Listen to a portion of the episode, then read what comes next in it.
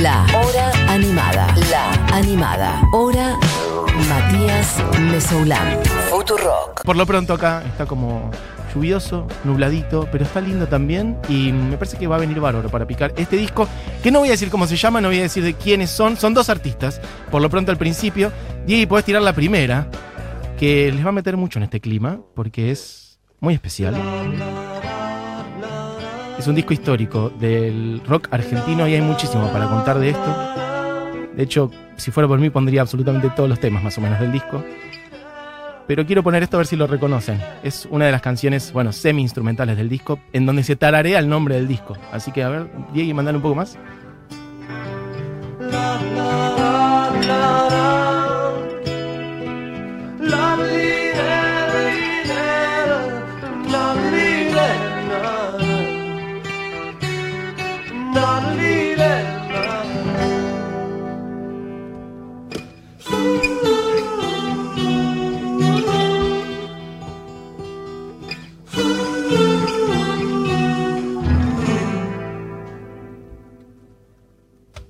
Bueno.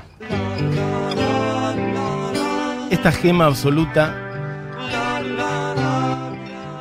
Quizás hayan reconocido ahí las dos voces entrecruzándose y diciendo el nombre del disco. Por eso arranqué por acá. Una manera inusual de entrar a este disco que tiene muchas canciones conocidas y que, bueno, de hecho la canción La 1, Diego, puedes ir hacia ahí si querés ya pegarle la 1, o sea, la canción que sigue en nuestra lista. No, no es esta, no es esta, no es esta, es la que se llama Follies Forget. Y esa canción, ¿no la tenemos así en el orden? Bueno, perfecto, entonces mala mía, perdón. Bueno, vamos a esa entonces. Claro, la pasé mal yo. Ok, perfecto. Después, después seguimos entonces con, con esa otra que teníamos, pero vamos a Follies Forget. Bien, perfecto. El disco es La La La, la canción que... Diego me pasa... Diego me saca tarjeta amarilla. Bueno, chiques, todos nos equivocamos. Me equivoqué yo, acepto totalmente. Eh, en el orden, claro, Diego está operando de su casa, es muy complicado, sepan comprendernos. Bueno, a mí es, ahora sí. El disco es. Me gusta que le manda la agüita Diego también de fondo. Bueno, el disco es La La La.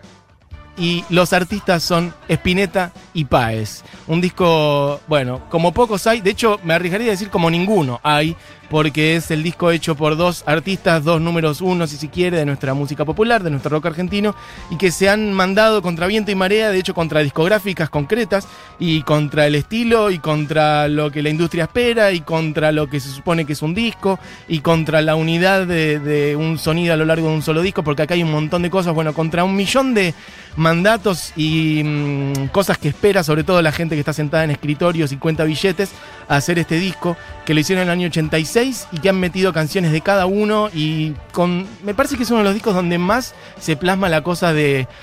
mm, el interés real por el arte y por comunicar algo más allá de cualquier interés de, o cualquier formato esperado, digamos. El disco tiene 20 temas, eh, originalmente salió como disco doble, hay muchísimas cosas para contar acá porque si bien tiene 20, yo tengo en mi mano un CD que ahí podrán escuchar, lo estoy golpeando frente al micrófono, esto que estoy rascando ahí es un CD físico que tengo yo, perfecto, el agüita también de fondo, en donde no hay 20, hay 19. Y usted dirá, ¿por qué? Bueno, ya le diré por qué. Porque la gente de la discográfica dijeron, che, pero no entran los 20 temas, saquemos uno. Y sacaron uno muy especial, que de hecho es uno que vamos a escuchar completo después. Por lo pronto, este tema que está sonando ahora es Follies Verget, que es el tema que abre el disco y es uno de los temas más conocidos. Hay muchos temas acá muy conocidos. Escuchen un poquito de este.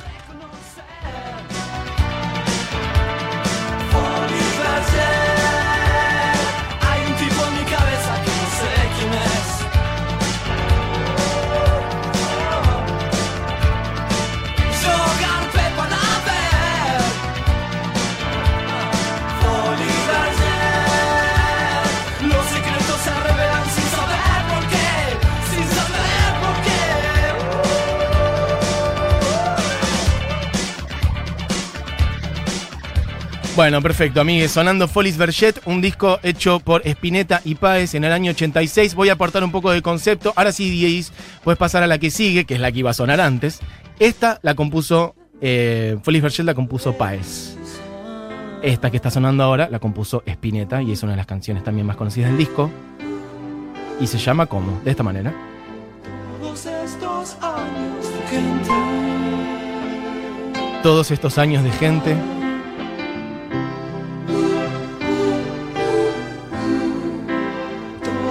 Estos años de gente.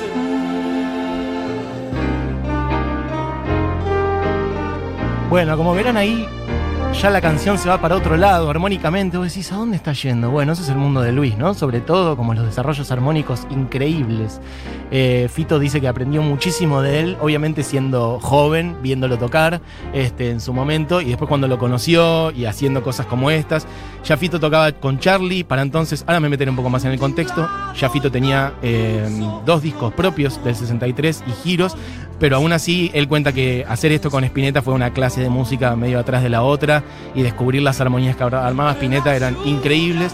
Díganme si este disco no es muy para este momento, como para un este clima, me parece. En realidad los discos son para todos los climas y las músicas yo no soy de asociar así tan directamente, pero para mí esto es como una caricia perfecta para este viernes nubladito y lluvioso con hermosas canciones.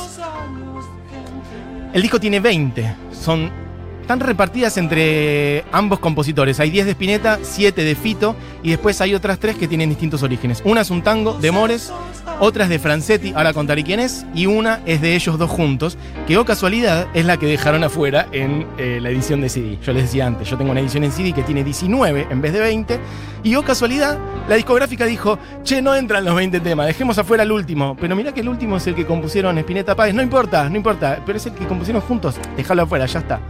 Que eh, mucha gente no conoce, o es menos conocida, digamos, esa canción que se llama Hay otra canción, que es la que compusieron juntos. Y ahí puedes pasar a la que sigue, que es una de las más hermosas también, que se llama Instantáneas, compuesta por Páez, que es la segunda del disco. Estoy picándolo desordenadamente porque estoy yendo hacia algunas canciones, bueno, de las más lindas. También yendo hacia algunas conocidas y otras no tanto me recuerda a Kabuji cuando, más o menos para esta altura del año, quizás, quizás un mayo, habrá sido un junio, no importa. Cuando el año pasado armamos ese formato de kit de supervivencia donde hablábamos con músicos y músicas amigues y cada cual elegía un libro, una peli y un disco. Bueno, soy Gotuso, me recuerda a Kabuji, es verdad, eligió este disco y eligió esta canción, de hecho, específicamente. Bueno, una de las más hermosas también, instantáneas de la calle, y dice,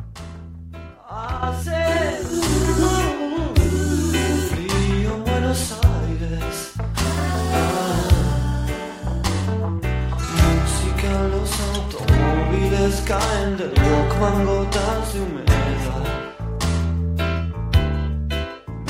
Y yo sigo con vos.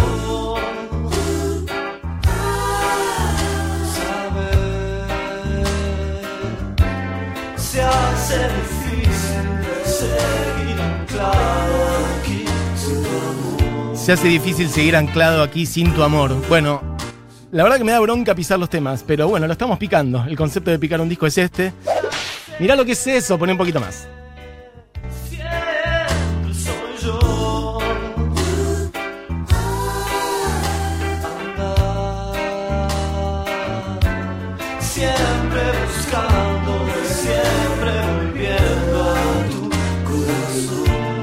Bueno, amigues, alguna vez descubrí este disco, la verdad que no me acuerdo cuándo exactamente, pero ya era un grandulón.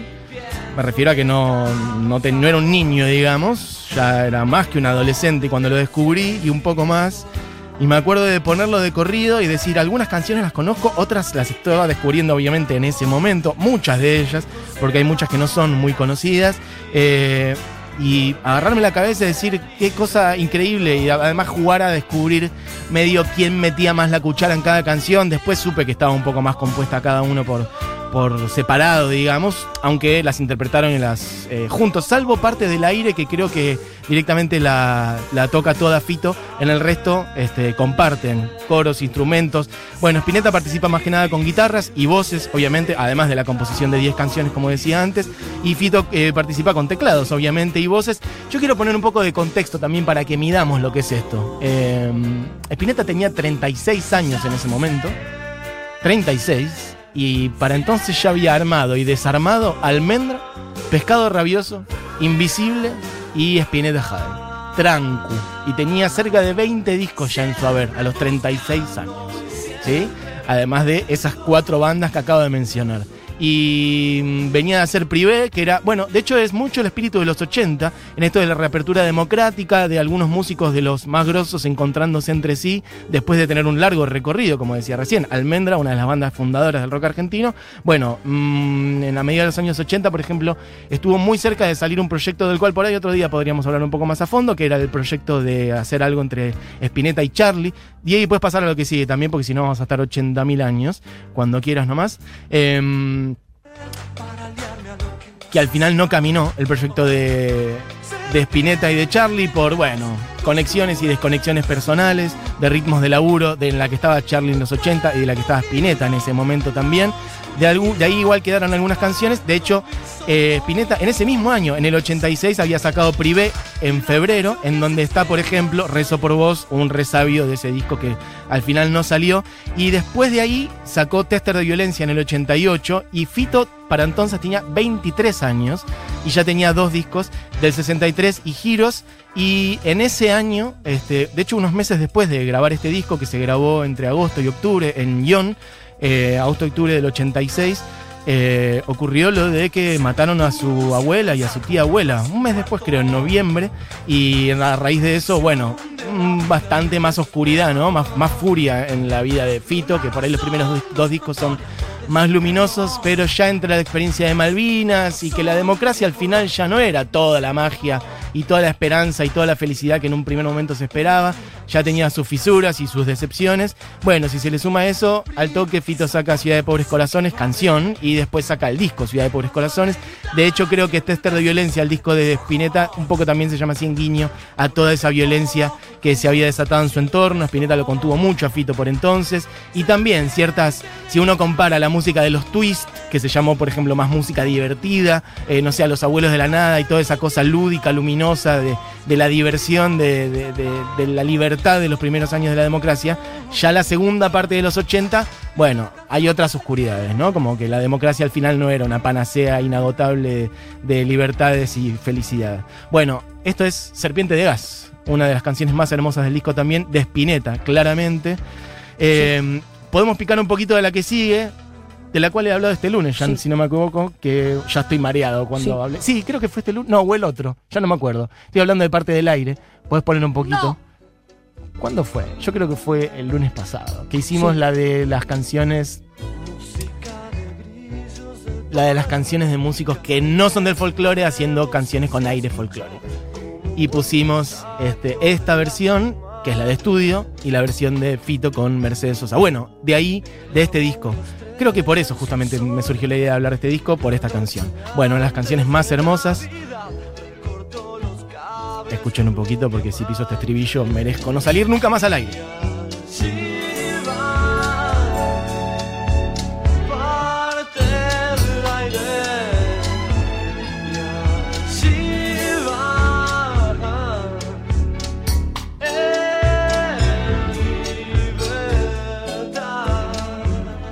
Bueno, chiquis, para mí uno de los discos más fundamentales de nuestra música popular porque realmente es el encuentro de dos monstruos totales y bien jovencísimos, sobre todo Fito, aunque un Spinetta con 36 hay que decir que es una persona muy joven claramente, a pesar de tener una trayectoria larguísima, en donde además participan un montón de otra gente, hacen un tango que es Grisel.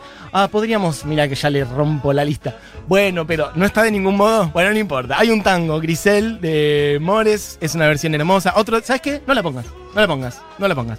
Otro día, en lunes, hacemos, así como hicimos, mira, ya improvisando eh, con contenidos, así como hicimos versiones eh, ligadas con aires folclóricos, podemos hacer ligadas a aires tangueros. Y metemos Grisel, mira como ya, pum, pum, pum, pum.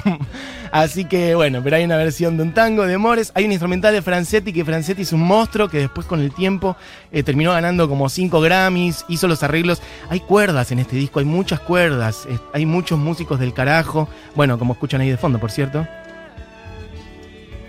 Bueno, en fin. Hay tres temas instrumentales. Retrato de Bambis es de Francetti, justamente, que de hecho Retrato de Bambis, a pesar de ser una cosa que dura un minuto y medio, instrumental, mágica, de cuerdas, total, eh, Spinetta lo tocó en, en el Estadio Vélez, en su show de las bandas eternas, tocó ese tema.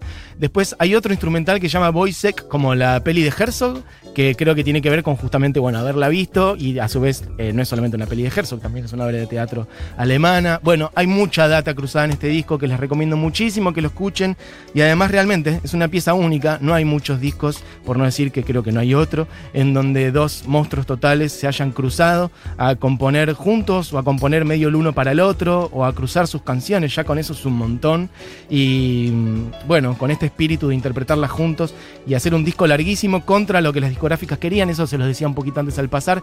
Emi, la discográfica de ese momento por donde lo sacaron, estaba muy abocada a la carrera de de Fito. Era como su pollo y tenía ganas como, no, sigamos con Fito. Y ellos, no, queremos hacer esto, queremos hacer esto, que queremos hacer esto. Y se metieron a grabarlo ahí en guion y lo sacaron adelante metiendo canciones muy distintas, algunas muy futuristas, como escuchábamos ahí, no sé, tipo Folis Berget. O por ejemplo, hay otra que se llama Carta para mí desde el 2086, que creo que no te la tendremos en la lista, no importa. Y es una canción que es como Carta para mí desde el 2086. O sea, es un flash total, una canción que habla como de 100 años después, le escribe un tema y dice cosas como, este, mm, eh, ay, ¿cómo era? Las guerras, bueno, un texto increíble. Ah, ya pasaron las bombas, el hambre y el tren, aquí en Baires las cosas no marchan bien. Bueno, sí, me va a pasar el tiempo, ¿no? Esto que está sonando es... Me queda muy de fondo. Ah, es carta para mí, ok, la puso Dieguis, ok, perfecto. Bueno, no estaba la- Bueno, la fue a buscar Dieguis, yo no me acuerdo. Pero ¿sabes qué, Dieguis? ¿Sabes qué, Dieguis? Claro, porque es muy bajita esta parte. Como al minuto y medio medio que arranca el tema. Un poquito más también. No pasa nada. Estos picando discos al aire, podés adelantarlo un poco más y vas a encontrar eso que digo. No, te fuiste. Te, te fuiste muy hacia el final, pero bueno, no importa. Eh, podemos pasar a Un niño nace, que es una canción hermosa que sí está en la lista que teníamos marcada. Quiero decir un par de cosas también sobre la tapa, por ejemplo. La tapa tiene las fotos combinadas de ellos dos.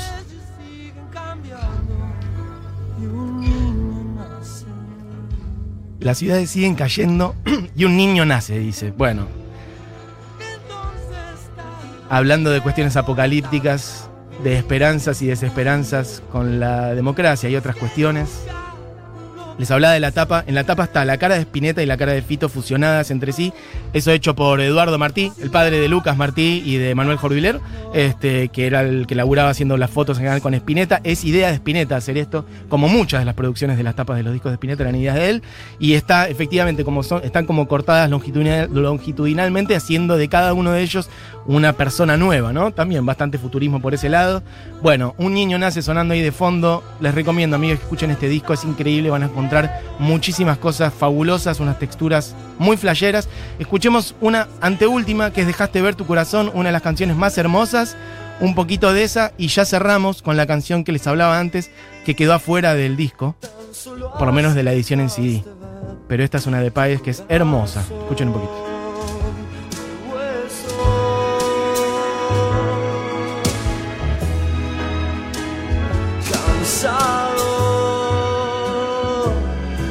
Cansado de este mundo. Y así, tan solo así dejaste ver tu corazón cerrado.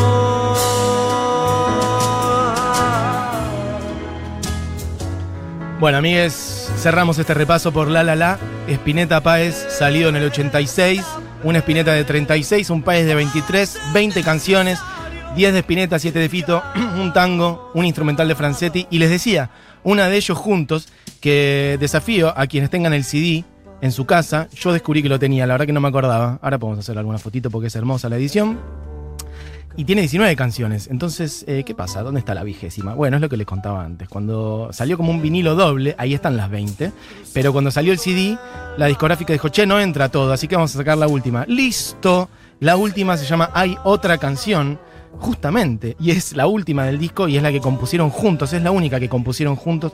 Así que bueno, un poco reivindicando esa canción que quedó afuera, vamos a escucharla completa ahora en este repaso por La La La de Spinetta Páez en este viernes lluvioso, hermoso. Cuando quieras, Diego, nomás. Una canción para viajar, lejos de todo, muy lejos de acá. Una canción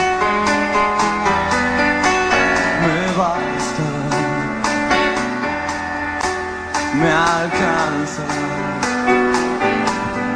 Debo vivir para pensar sin amor.